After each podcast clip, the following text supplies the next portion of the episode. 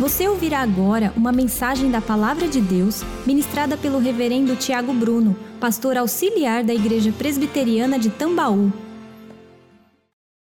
Quando você para e pensa nas escolhas as quais você fez na vida, qual foi a que te tomou mais tempo? Pare e tente lembrar por um instante. Talvez a escolha do seu primeiro imóvel, qual você desejou tanto, ou para aquelas irmãs que já passaram pelo casamento, a escolha do tão sonhado e idealizado vestido de noiva. Alguns, até em escolhas mais corriqueiras do dia a dia, gastam um tempo absurdo, e principalmente os maridos aqui que o digam, quando as mulheres esposas decidem abrir o closet, e ali você desiste de sair no horário que estava agendado e esperam uma eternidade. Não sendo injusto, existem alguns homens que têm o mesmo comportamento, eu já ouvi algumas irmãs aqui fazerem queixas de que a demora e a indecisão é oposta. Nós temos escolhas que são muito sérias, as quais nós mencionamos primariamente, outras são corriqueiras.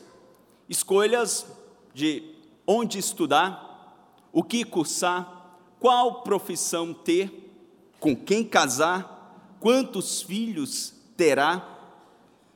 E algumas dessas escolhas elas são determinantes para os desdobramentos da nossa vida. Contudo, a palavra de Deus nos mostra uma escolha que é a mais importante. A mais determinante porque ela não está relacionada apenas aos desdobramentos daquilo que vivemos aqui. Ela repercute para a eternidade. E o Senhor Jesus, ele conclamou o público que estava ao seu redor a fazer essa escolha como seres livres que eram, e nós somos convidados também pelo Senhor a fazermos tal escolha. Nós estamos falando sobre uma escolha que repercute para a eternidade. Vamos ver o que o Senhor diz acerca disso no Evangelho de Mateus, no capítulo de número 7, a partir do versículo de número 13. Mateus 7, versículo de número 13. Diz a palavra de Deus, versos 13 e 14. Entrai pela porta estreita, larga é a porta e espaçoso o caminho que conduz para a perdição, e são muitos os que entram por ela. Vamos ler juntos o 14? Porque estreita é a porta e apertado o caminho que conduz para a vida, e são poucos os que acertam com ela. Que Deus abençoe a sua palavra. Peça a Ele para falar com, contigo uma vez mais, falar ao seu coração. Vamos orar juntos.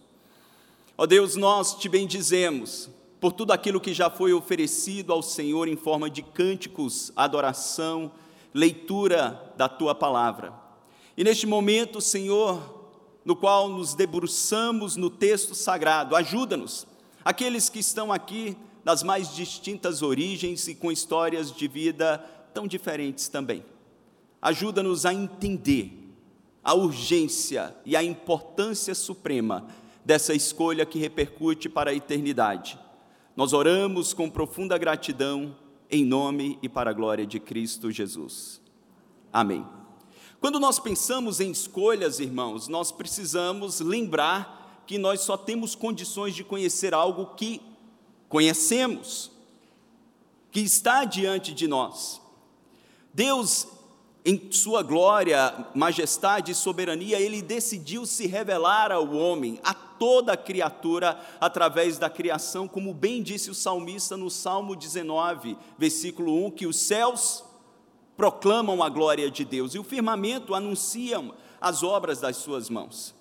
Mas em consequência da queda dos nossos primeiros pais, do pecado que entrou na humanidade, essa percepção de Deus, do Criador, ela ficou ah, nebulosa diante dos olhos dos homens. E os homens não conseguiam enxergar mais com a devida clareza a glória, o esplendor e como adorar a Deus devidamente. O problema não estava na revelação, mas estava agora no homem corrompido pelo seu pecado. Este Deus, que é grande em amor, decidiu se revelar de tantas outras formas, através de escritos, nas tábuas da lei, como o nosso pastor leu aqui nos Dez Mandamentos, quando o Senhor os entrega a Moisés no Sinai. Ele decide se revelar também através de visões, de sonhos, de profetas. Contudo, na plenitude dos tempos, no tempo determinado por ele na eternidade, ele decide se revelar através do seu próprio filho, quando o Verbo, a palavra que era Cristo, se faz carne. Ele habita entre nós, vindo no ventre de uma virgem de provavelmente 15 anos, para cumprir o propósito de Deus de resgatar o homem dessa condição de perdição. Ele se prepara para o seu ministério durante 30 anos, e aos 30 anos, ele então começa o seu ministério. O evangelista Mateus apresenta este Cristo como o grande rei dos judeus, aquele que Deus prometeu para redimir Israel. E este rei que é nascido de mulher, ele é batizado por João Batista autenticando a sua realeza, ele é tentado no deserto antes de começar o seu ministério, e ao começar o seu ministério, então, ele vai apresentar a ética do reino. Logo após a tentação, logo após a escolha dos discípulos na Galileia, Jesus então prega o primeiro de cinco grandes sermões, ou cinco blocos de sermões, onde nós encontramos toda a ética, todos os valores deste reino. E ao apresentar a ética para, deste reino para o público que estava habituado a ouvir a palavra de Deus, a ter acesso a todas as revelações de Deus, não era um público ignorante, não era um público que conhecia apenas a revelação na criação, ele conhecia, eles conheciam os mandamentos. E agora Jesus ele aprofunda os mandamentos e demonstra que não é apenas o ato do homem que importa, mas até as suas intenções por trás dos seus atos. Isso se fez necessário, porque na audiência de Jesus, a maioria dos homens eram arrogantes, vaidosos e acreditavam que conseguiam alcançar justiça diante de Deus pelas suas próprias boas obras, pelos seus próprios méritos, pela sua própria performance. E Jesus então confronta e vai no mais íntimo do coração de cada um deles, demonstrando que se a intenção ou até a intenção está corrompida, todas aquelas obras são rejeitadas diante de Deus. Depois de apresentar todo o cenário da ética do reino, que estava muito acima do que qualquer homem, por melhor que fosse, poderia cumprir, agora Jesus faz o convite. Ele coloca diante destes homens uma escolha. Isso não está ou não estava contrastando com a doutrina da soberania de Deus, que ordena todas as coisas em seu plano eterno. Não. Esses homens, como seres morais livres, eles poderiam escolher. E Jesus os coloca nesta condição. Isso não era novo. Deus, ao longo da história, sempre colocou diante dos homens, para os quais ele se revelou, a possibilidade de escolher. Quando nós olhamos para Deuteronômio, na repetição da lei, no capítulo 30, no verso 19, Moisés se coloca diante da congregação de Israel e diz: Hoje invoco os céus e a terra como testemunhas contra vocês, de que coloquei diante de vocês a vida e a morte, a bênção e a maldição. Agora escolham a vida para que vocês e seus filhos vivam Igualmente, depois de Israel conquistar as terras que o Senhor havia prometido, e havia dito ao próprio Moisés, e ele conquista através de Josué, quando Josué se estabelece na terra, ele faz o mesmo convite para o povo.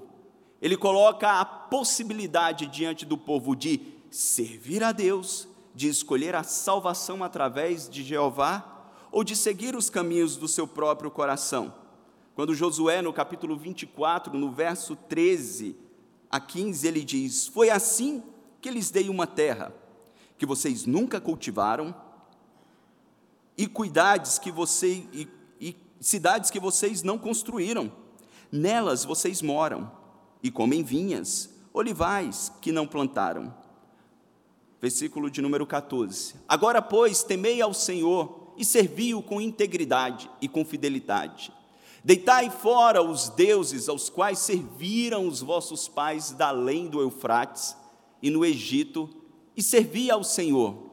E no verso 15, porém, se vos parece mal servir ao Senhor, escolhei hoje a quem servais, se aos deuses a quem serviram os vossos pais, que estavam da além do Eufrates, ou aos deuses dos amorreus, em cuja terra habitais. Vamos ler juntos? Eu e a minha casa serviremos ao Senhor. Nós temos tantos outros textos que apresentam na história do antigo Israel a possibilidade de escolher entre servir a Deus ou não servir a Deus. Agora, na plenitude dos tempos, Jesus ele traz toda a revelação numa profundidade e clareza como nunca fora percebida e coloca diante da sua audiência a possibilidade de escolher ou não. A partir daqui desse texto do capítulo de número 7, até o fim do Sermão do Monte, Jesus deixa claro, irmãos, uma verdade inegociável: a necessidade de escolher servir a Deus através dele ou não.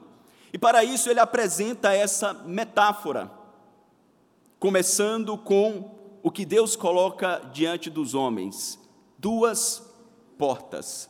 Voltando ao capítulo 7, quando ele diz, no versículo de número 13: Entrai pela porta estreita, larga é a porta, e depois ele vai falar do caminho. Quando Jesus diz entrai, no original nós encontramos um imperativo auristo que demanda uma ação definida e específica. O comando de Jesus para a sua audiência não era para admirar a porta, admirar o caminho, mas era para que eles fizessem uma escolha.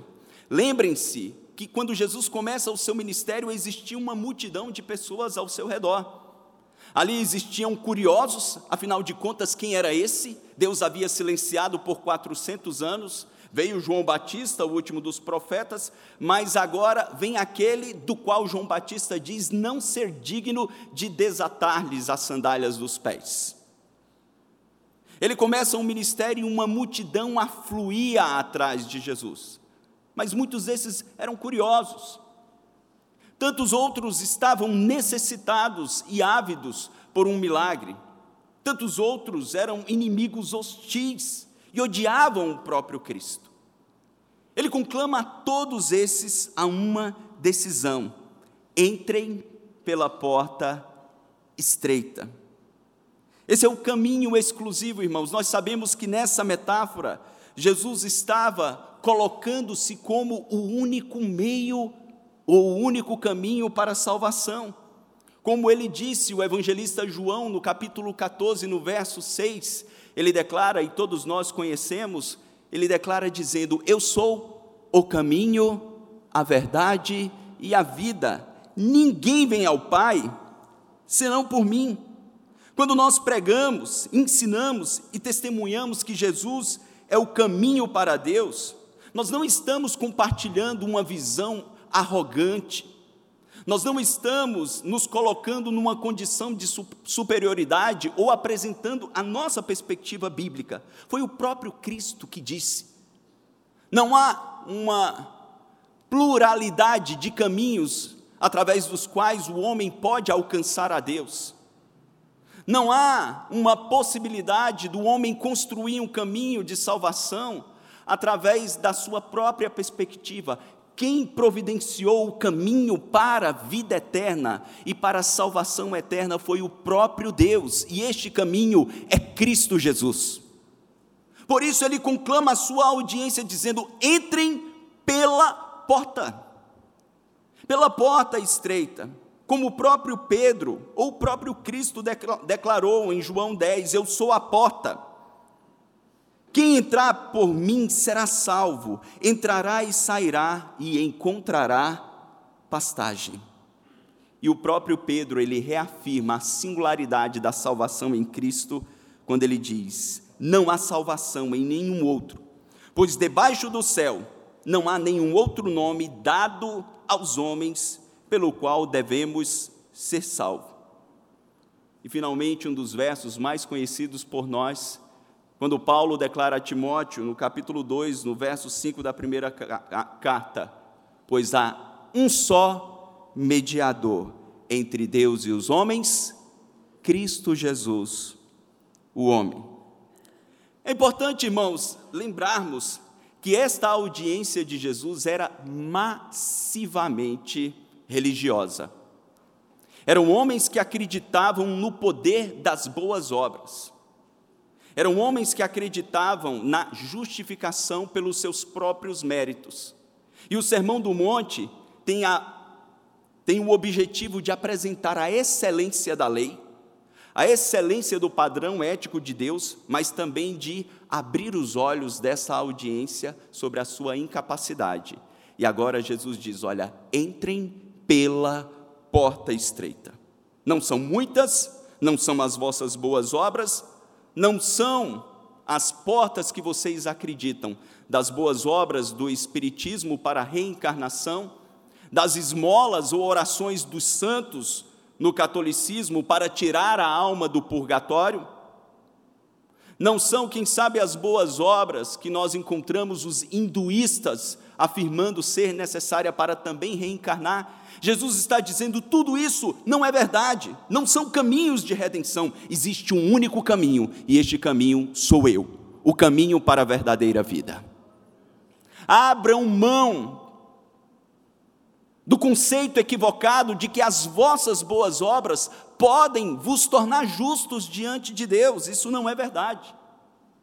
E esse engano ainda atinge o coração de muitas pessoas que se declaram cristãos, porque tentaram, ou este engano, engano tentou os próprios apóstolos. Se você abrir por um instante a sua Bíblia em Gálatas, no capítulo de número 2, você perceberá que os próprios apóstolos foram tentados a confiar na sua justiça própria para a salvação, para a vida eterna. E Paulo relata essa experiência, Gálatas, capítulo de número 2, do versículo 11 ao 16. O texto sagrado diz: Quando, porém, Cefas veio a Antioquia, resisti-lhe face a face, porque se tornara repreensível com efeito, antes de chegarem alguns da parte de Tiago, comia com gentios. Quando, porém, chegaram, afastou-se e, por fim, veio a apartar-se temendo da circuncisão. E também os demais judeus dissimularam com ele, a ponto do próprio de o próprio Barnabé ter se deixado levar pela dissimulação deles. Quando, porém, vi que não procediam corretamente segundo a verdade do Evangelho, disse a Cefas na presença de todos: Se sendo tu judeu, vive como gentil e não como judeu, por que obrigas os gentios a viverem como judeus? Nós, judeus, por natureza, olha o tom de ironia, e não pecadores dentre os gentios. Sabendo, contudo, vamos ler juntos o 16: sabendo, contudo, que o homem não é justificado por obras da lei, e sim mediante a fé em Cristo Jesus. Também temos crido em Cristo Jesus, para que fôssemos justificados pela fé em Cristo, e não por obras da lei, pois por obras da lei ninguém será justificado. Todo o evangelho de Cristo, as cartas paulinas, os escritos apostólicos apontam para uma única porta de salvação: é confiar na obra de Cristo na cruz do Calvário. Aquele que se fez justiça em nosso lugar, obedecendo toda a lei, aquele que sofreu na cruz toda a maldição e o peso do juízo que deveria recair sobre nós, a fim de que todo aquele que nele crer não pereça, mas tenha vida eterna. Este é o único meio de nos tornarmos justos. O próprio Lutero disse que a doutrina da justificação é aquela através da qual a igreja permanece de pé ou cai. Se nós formos iludidos em algum momento pensando que a nossa bondade e boas obras podem nos tornar aceitáveis diante de Deus, nós estaremos sendo enganados É tão somente a obra de Cristo e a fé em Cristo que nos assegura a salvação eterna. John Stott declara: Jesus lança fora nosso sincretismo, a mistura religiosa, fácil de lidar. Não existem muitos caminhos para o céu, apenas um. Não existem muitas religiões boas, apenas uma. Os homens não podem vir a Deus em qualquer caminho que eles mesmos criaram, mas apenas pelo único caminho que o próprio Deus providenciou. E daí, irmãos, nós às vezes achamos este discurso muito duro e confrontador. Mas a palavra de Deus nos diz que mais leais são as feridas feitas pelo que ama do que os beijos dos fraudulentos. É claro que nós precisamos de graça e sabedoria para apresentar a verdade, mas nós não podemos em momento nenhum negociá-la. E se dentre a nossa audiência, ou aqueles que quer presentes, ou aqueles que nos assistem, Existe alguém que, por alguma razão, acredita que, além da sua fé em Jesus, as suas boas obras lhe asseguram salvação? Eu lhe digo, abra mão desse engano, meu irmão. Isso não é verdade. E se existe alguém ao seu redor com quem você convive e ama, que acredita que as boas obras ou as esmolas, caridades, podem assegurar a vida eterna, em amor, apresente a verdade. Existe uma única porta, ela é estreita e o nome dessa porta é Jesus Cristo, nosso Salvador. Ele também diz àquela audiência, ainda nessa metáfora, que além de existirem duas portas, existem dois caminhos. Voltando ao texto de Mateus capítulo 7, ele diz que larga é a porta e espaçoso o caminho que conduz para a perdição. E são muitos os que entram por ela. As duas portas automaticamente elas conduzem a dois caminhos. Um caminho que é fácil, atrativo, é inclusivo, permissivo. Lembrem-se que no, na audiência de, de, Jesus existiam dois públicos ah, religiosos, ou dois partidos religiosos maiores: os fariseus, que eram legalistas e acreditavam na justiça própria pelas suas boas obras, e os saduceus, que eram libertinos, que eram permissivos, imorais, que não acreditavam na ressurreição do corpo. E esses viviam de qualquer maneira. Veja que os homens, vejam que os homens inventavam maneiras para iludir o seu próprio coração. Ou negavam a eternidade e viviam, como cantavam os menudos nos anos 80 e muitos aqui dançaram antes de conhecer ao Senhor, não se reprima. Lembram bem, não é? Não se reprima, viva como você quiser, faça o que lhe der na telha, faça o que o seu coração pedir. Ou mais recentemente, como o grande filósofo brasileiro Zeca Pagodinho, deixa a vida me levar. É assim que a libertinagem, e que tempos depois dos dias de Cristo, um movimento oriundo do gnosticismo, Antinomianismo, me fugiu a palavra. Eles negavam anti contra nomos lei, legavam a lei e viviam de qualquer maneira. Jesus está dizendo à audiência: olha, esta porta larga vai conduzi-los a um caminho largo de perdição. Parece uma contradição, porque Jesus diz que as boas obras, elas não salvam, elas não justificam, ele diz que apenas e exclusivamente a fé nele conduz o homem à salvação, mas depois de crer nele, o homem entra num caminho estreito, num caminho que não o permite fazer mais o que o seu coração deseja, num caminho que não permite o homem mais viver de acordo com as suas próprias escolhas. É um caminho que requer viver de acordo com as escolhas de Cristo e com o padrão ético deste Cristo. Ele disse: Aquele que me ama, obedece a minha palavra. Não era ou não seria uma obediência meritocrática, eu obedeço para alcançar. Não. Antes disso, seria uma obediência em resposta a uma benevolência alcançada. Cristo me deu a vida eterna. Não me resta dar outra coisa a Ele senão toda a minha vida, tudo que tenho, tudo que sou, as minhas escolhas, os meus caminhos não são mais meus, são teus. É por isso que Paulo, quando escreve aos Efésios, falando da vida eterna e da justificação pela graça, por meio da fé, se você abrir por um instante rapidamente em Efésios, capítulo de número 2, você perceberá a relação da justificação pela fé e das boas obras. Efésios 2.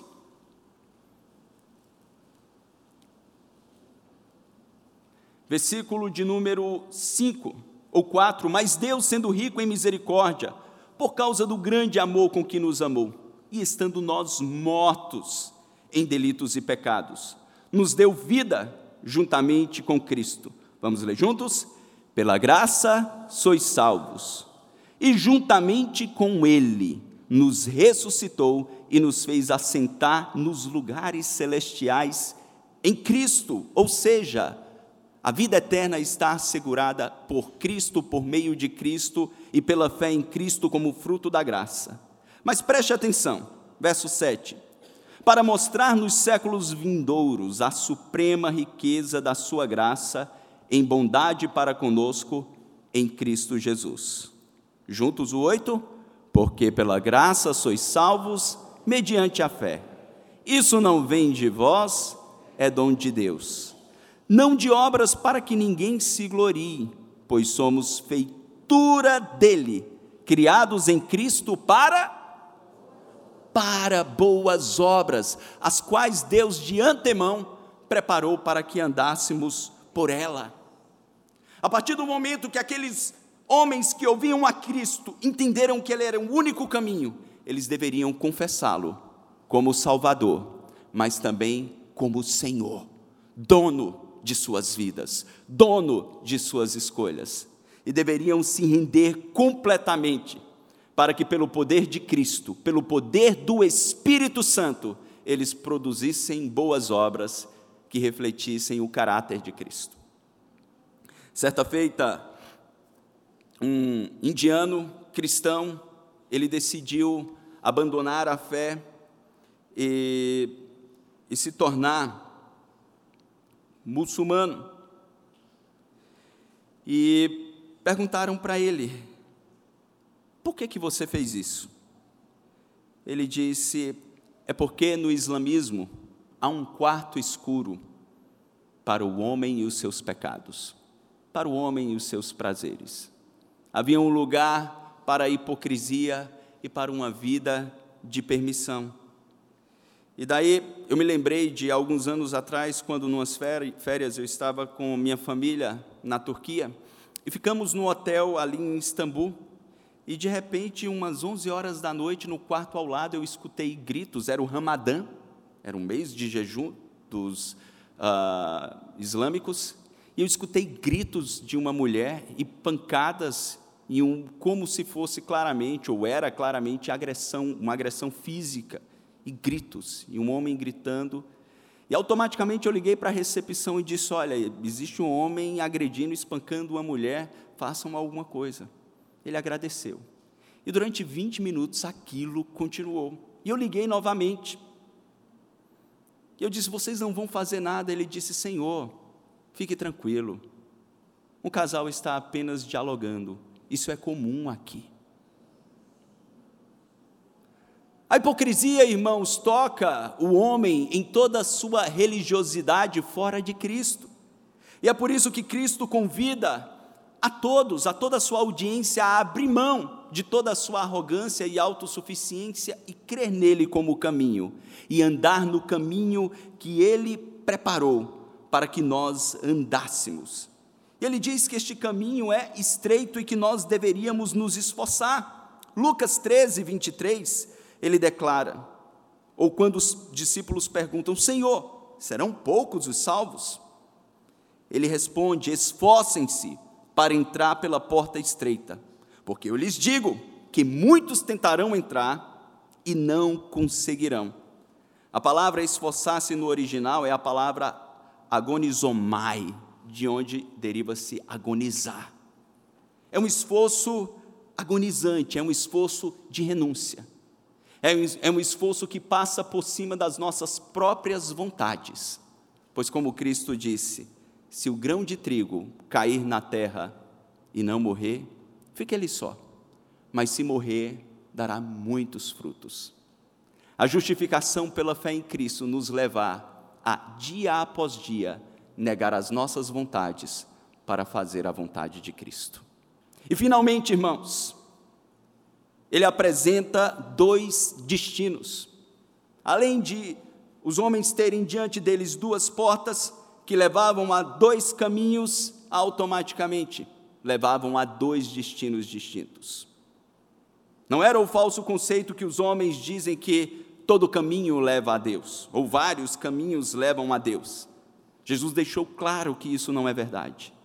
Existem dois caminhos que levam a destinos distintos, diferentes. E ele disse que a porta larga e o caminho espaçoso conduz o homem, voltando a Mateus 7, para onde? Para a perdição. A palavra perdição no original grego é a palavra apoleia, que significa destruição. E destruição aqui não é aniquilação, não é morte física, nem é a ideia aniquilacionista de inferno, de que os homens iriam para um lugar, serão queimados e extintos, deixarão de existir.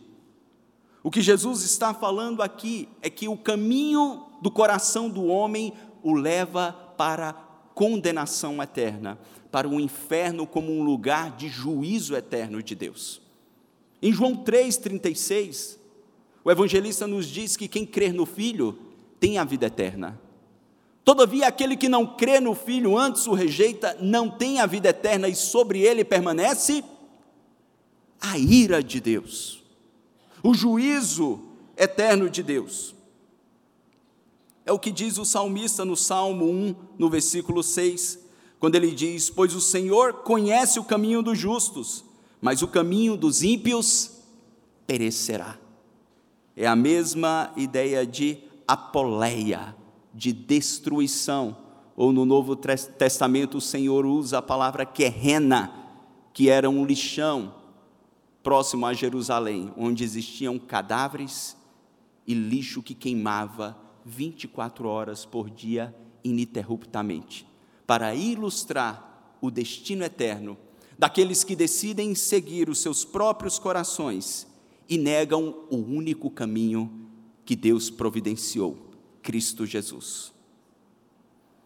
Às vezes nós ficamos constrangidos de falar sobre o inferno, porque parece muito agressivo.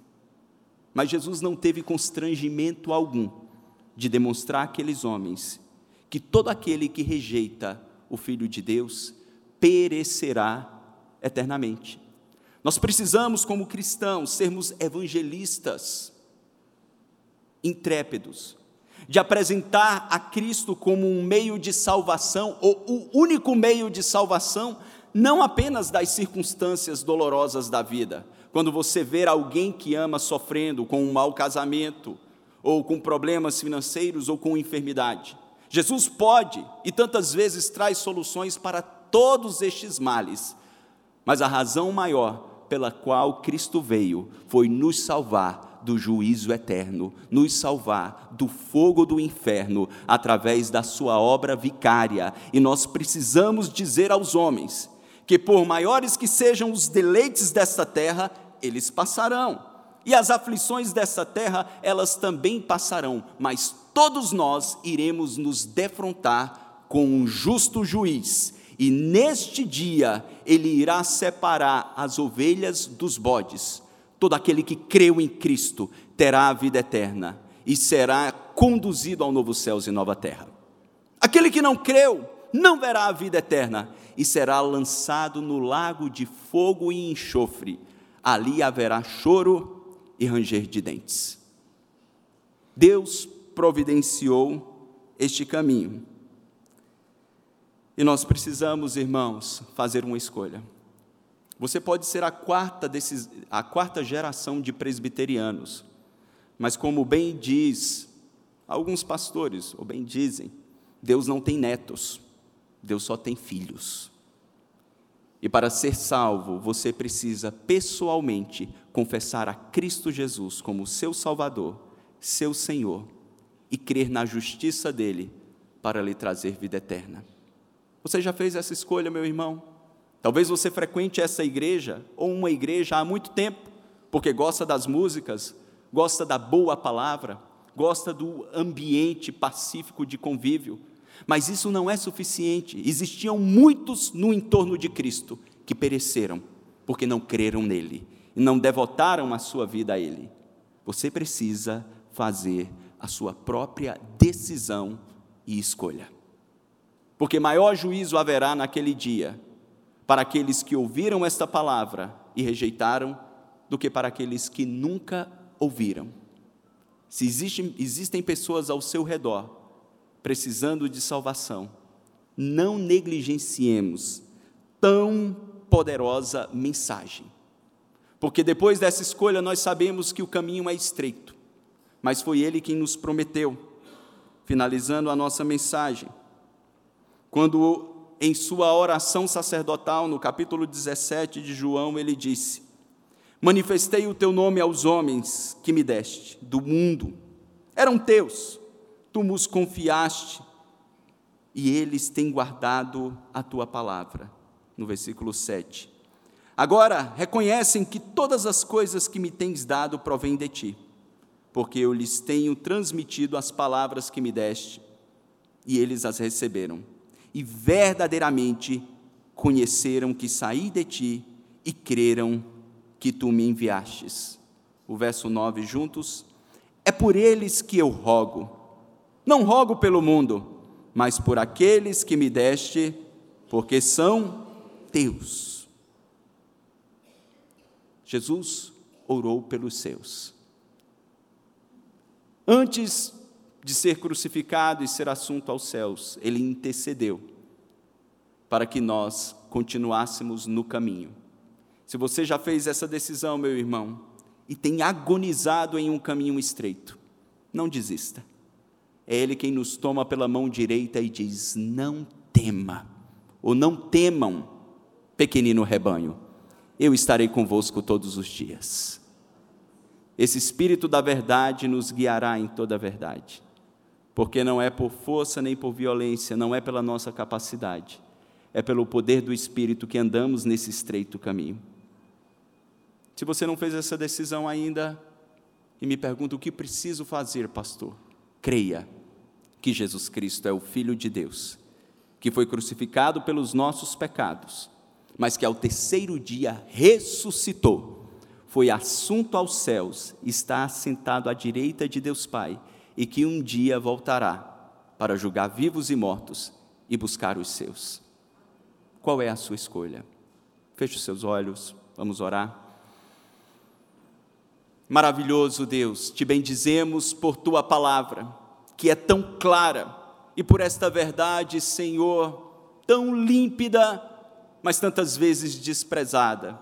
Ajuda-nos, Senhor, a não estarmos dentre aqueles que admiram as tuas palavras, mas que não fazem uma escolha de crer em Ti como único caminho para a vida eterna.